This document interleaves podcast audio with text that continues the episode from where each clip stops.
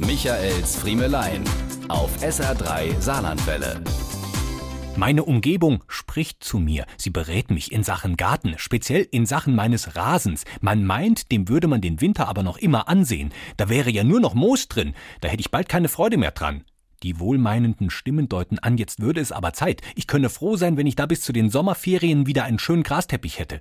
Aber es wäre ganz einfach. Es müsste halt nur gemacht werden. Am besten so schnell wie möglich.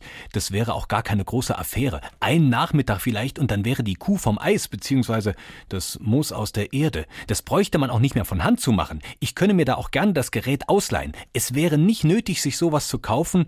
Das brauche man viel zu selten und es würde doch reichen, wenn man nur wüsste, wer eins hat. Ich sollte dann einfach kurz mit dem Auto vorbeikommen und es in den Kofferraum laden. Eine Flasche Wein und die Sache wäre vergessen.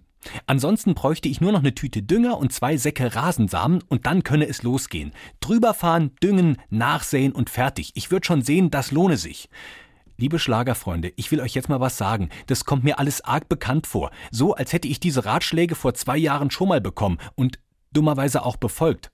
Mir ist, als wäre ich mit einem Rasenmäher ähnlichen Teil namens Vertikutierer durch meinen Garten gelaufen und als wäre danach von meiner Wiesen nur noch ein ackerähnliches Stück Erde übrig gewesen. So als sei nicht nur das Moos entfernt und die Erde aufgelockert worden, sondern als wäre auf einen Schlag auch alles Gras verschwunden. Mir ist, als hätte ich danach ordentlich gedüngt und gesät, um dann für die nächsten drei Monate trotzdem von der Terrasse aus nur noch auf Ödland zu schauen. Fast hätte ich gesagt, um von der Terrasse aus bei einer Flasche Wein auf Ödland zu schauen. Aber es war ja nicht nur das Gras weg. Die Flasche Wein hatte ich ja als Gegenleistung für die Geräteausleihe investiert.